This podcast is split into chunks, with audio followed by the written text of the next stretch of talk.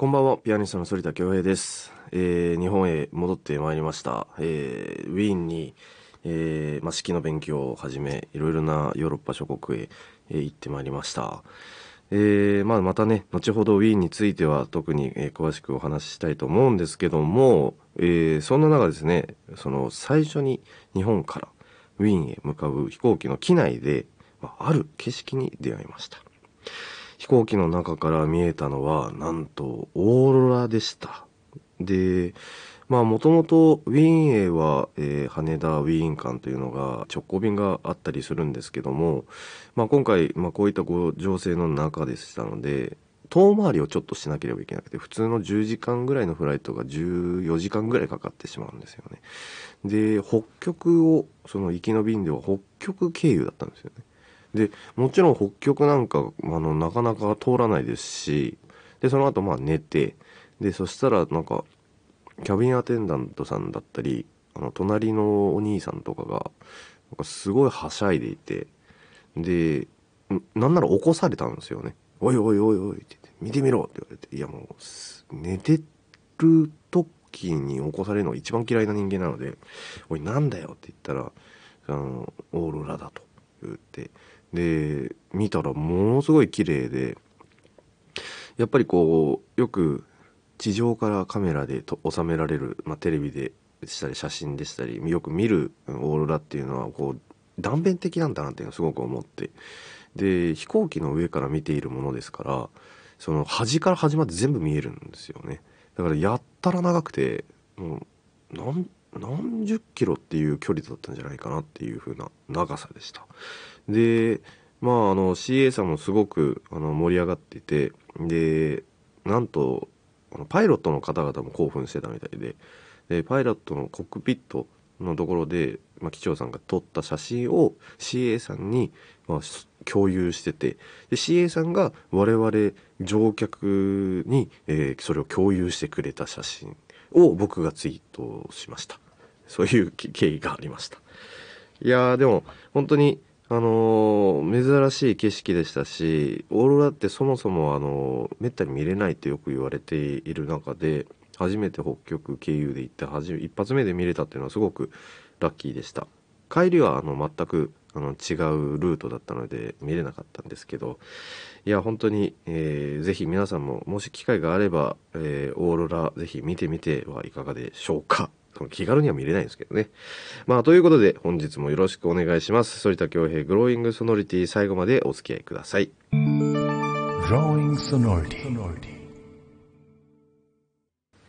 反田恭平グローイングソノリティをお送りしております、えー皆さんお気づきかと思うんですけども僕ちょっとちょっといつもと違う声じゃないですか。ちょっと鼻声っぽい感じがあるんですけども。いやーあのーこれ毎年これこのヨーロッパにこう4月5月ぐらいに行くとあの僕白樺アレルギーでであとポプラの木のアレルギーでもあってでまあロシアで勉強していた時の3年目ぐらいで発症したんですけどいやこれが非常に僕はこう体質として厳しくて血液検査もしたところあのまあもちろんスギ花粉とかそういった日本でも流行っている花粉っていうのはすごい僕、まあ、人並みに持ってるんですけども白樺アレルギーだけまあその数値が倍ぐらいでそんなこともなんかこうまあ甘く見てたのでまあ、おと一昨年か去年ぐらいなんか花粉ものがそんな少なくて治ったんじゃないかなって思ってたんでで今年行ったらもう1ヶ月も鼻呼吸ができなくてでもう口開けてもう寝るしかない状態でしたね。で病院も全然行けなかったのででその1ヶ月の間で鼻に炎症を起こしてなんか人生で初めてこんなになんか鼻血が出てきたなっていうぐらいの結構ねうん、あの大変な、うん、思いをして実はしてたりしてましたがそんな中でもあの鼻水垂らしながらでも式の勉強をウィーンでしてたりしてました。でやっぱりこうあのいろいろ今まで、まあ、コンクール終わってからでもそうですしその前からいあの発言はしてましたけどもこれから式の勉強を本格的にしたいというふうにいろんなメディアで言わせていただいていました。でその一つのターニングポイントとしてショパンコンクールが終わった後っていうことで。で実際に、あのまあ、今回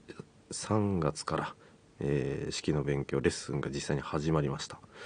まあいうん、レッスンの回数はまああの、まあ、56回だったんですけどでも1回が6時間ぐらいなんで結構長い集中してやってましたね、まあ、もちろんあの休憩小休憩なんかはあるんですけども基本的に2ブロックで、えー構成されていてレッスンは。まず最初の2時間ぐらいはうん手の動きのみのトレーニング。もう基礎練習ですね。例えばなんだろうな。うん1拍目指揮者って1234って例えば振る時にその筋肉の動かし方、えー例えば1って下ろす。1って示す時に腕を下ろすんですけどその下ろしたところから2に行くまでの動作の筋肉の使い方だったりその前の下ろす前と後の筋肉の使い方の違いについてだったり、えそういったことを一から勉強しています。で、うん、結構難しいのはレッスの中でも1回あったんですけどもこれはみんな誰でもこう聞いているリスナーの皆さんもぜひ今トライしてもらいたいんですけどこう顔腕を顔らへんのところに持ってきてで微動も縦ブレなく毎一文字に横にゆっくり動かしてみてください。で縦横が絶対に起こらないように動かすこれが一つのレッスンでしたでこれをポイントとしてどうやら呼吸をしながら、えー動かすと縦ブレが少なくなると言われているらしいんですけどもあのその縦ブレがなくなるぐらいまでひたすら30分ぐらいその場でやらされてで2時間経って、まあ、30分ぐらい先生の意見を聞いたりしてでそこからピアニストが、えーピアノが弾ける学生さんだったり先輩だったりっていうのが2名、えーそこの教室に来てでグランドピアノ2台の前で、えー僕が、ま、曲を振ると。でなぜ2人なのかというとやっぱり1人でもいいんですがあの、まあ、2人いることによってこの人はこう見えてこの人はこう見えたからずれますよとか、えーこの人はこういうニュアンスを受け取りましただけど B さんは違うニュアンスを取ったねそこはじゃあなんでだろうっていうような、えーレッスンなんですよね。えーまあそういったことがまあ大きな、え内容だったんですけどもこれをまあ4時間ぐらいやって、えーだから6時間56時間は、うん、1回の授業でありましたね。あの指揮者のイメージって皆さんはねあのもしかしたら年齢をね重ねたベテランだったりっていうのを思い浮かべるかと思うんですけども、まあ、僕は本当にまだ 20, 20代なので、まあ、20代で勉強を始めるのはまあ遅くはないんですけどもあのやっぱりあの指揮会では50歳ぐらいまでは50歳になるぐらいまでは若手って言われますね。なのであと20人生のこの倍ぐらい生きないと、うんあのまだまだ若手だなっていう感じですね。で、まあ、せっかくなので、まあ、音楽の都ウィーンで、えーウィーンウィンフィルハーモニー管弦楽団の、演奏を聴きたいなと思ってたまたま、えー公演があったので、えー足を運びました、えートゥガン・ソフィエフで、えーチャイコフスキーのシンフォニー4番だったんですけども、まあ、それとあとハープのコンチェルトだったんですけど実際にウィーンフィルをね聴くのはなんとまあ恥ずかしながら僕初めてだったんですよね。で聞くのはもうやっぱりもう感動ものでしたしただそれでもソフィエフが振るチャイコフスキーのシンフォニーはもう絶品でしたね。あのすごく影響をもらいましたし感化されましたしで一番笑ったのはそのさっき言ったこう顔の顔らへんにこの手を腕を持ってきて縦ぶれなく揺れあの毎一文字に弾くっていう、えー動作をその習った日に、まあ、ウィンフィル聞きに行ったんですけどあの指揮者がそれやってたんですよね。これやってるじゃんみたいな本当に使うんだみたいな感じであの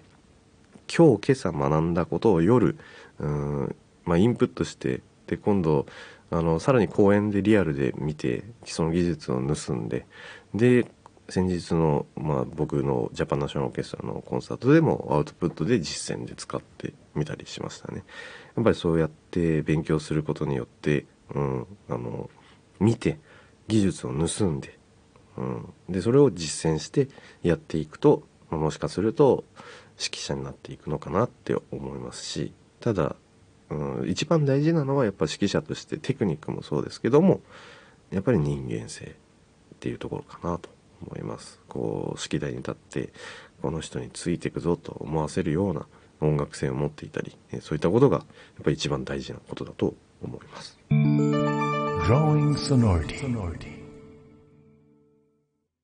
ここからはえ反田恭平が自分の楽曲についてお話しする反田ツアーカイブ、えー今日はですね僕の、えー2015年のアルバム、えーリストから「水の上を歩くパオラの聖フランチェスコ」を紹介いたします、えーまあ、まずリストという作曲家についてなんですけども、まあ、リストはね、まあ、言わずもがなですけども皆さんもご存知、えーそして大人気の作曲家、えーフランツ・リストですけども、まあ、ハンガリーの出身の、えー作曲家ですねであのシューマンだったり、えーショパンだったりメンデルスゾーンだったりといろいろな、えー同世代のあのロマン派を代表する作曲家とも交流があったピアノの魔術師とも言われる作曲家ですね。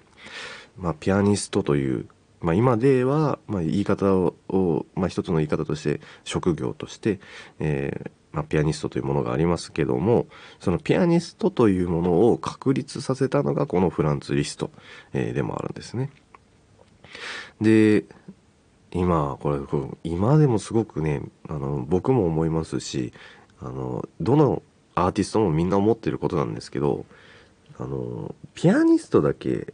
コンサートでアンプしなきゃいけないんですよね。これ。バイオリニストとかってソナタを弾く時も譜面を、まあ、見ないで弾く方も稀にいますがあの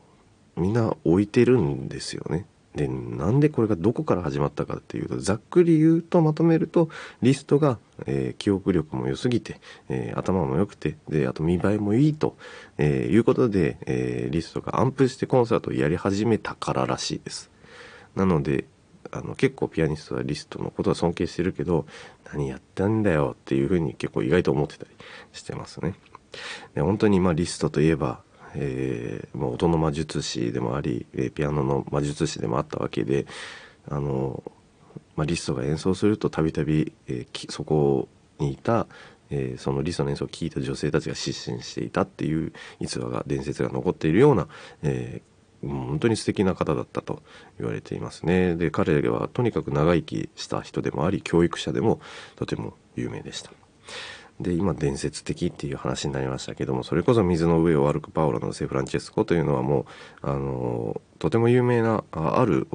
本があるんですよね。でパオロの聖フランチェスコっていうのは、まあ、1100年1400年代に生きた、えー聖人という人の名前らしいんですよね。だけどもまああのこの聖フランチェスコが、えーまあ、題材になったかと言ったら、うんまあ、そその何ですかね決め手となるあの証拠は実際はないんですけどもパオラの聖フランチェスコに掲載された伝説がとてもよく知られて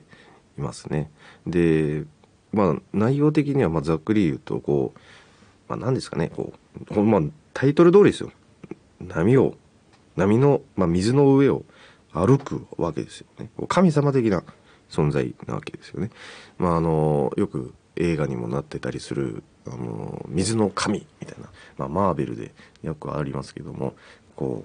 うなんでしょうこうこうその主人公が海を歩くと海がバッて2つに割れてこうなんでしょうねこう水を全て自由に操れるみたいな現象が起こったりしますけど、まあ、そういうような曲と解釈されてもいいのではないでしょうか。ですのであの冒頭の、えーまあ、曲の冒頭からこうゆったりこうユニゾンで、えーかつでも荘厳的に重く、えー始まるんですけどもこれはやっぱこうそのフランチェスコがこうゆっくりゆっくり歩いてきてでそのうち左手がこう波打つようにこうダラダラダラダラダラっていう風にパッセージが出てくるんですけどもそれはもうこう水が波がね海がねこうなびいているような、えーことを印象づけるような、えー書き方をされていたりでまあこの曲は本当に個人的にも大好きな作品でよく家でもあの趣味で弾いたりしていますけどもこう元気をくれる一曲でもありますので、えーぜひ皆さん、えー聴いていただけたらなと思っております。Drawing Sonority.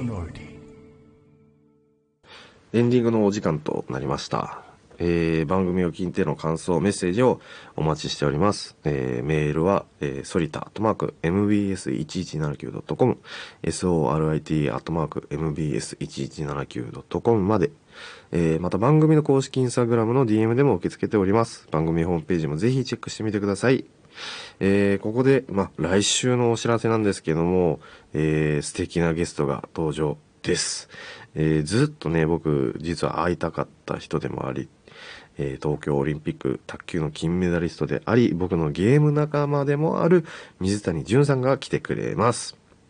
えーオンラインではずっと、あの、あの、バチバチに戦っていた仲なんですけども、話すのは初めてですので、とても楽しみです。えーそれでは来週の放送もぜひお楽しみに。ここまでのお相手は反田恭平でした。さようなら。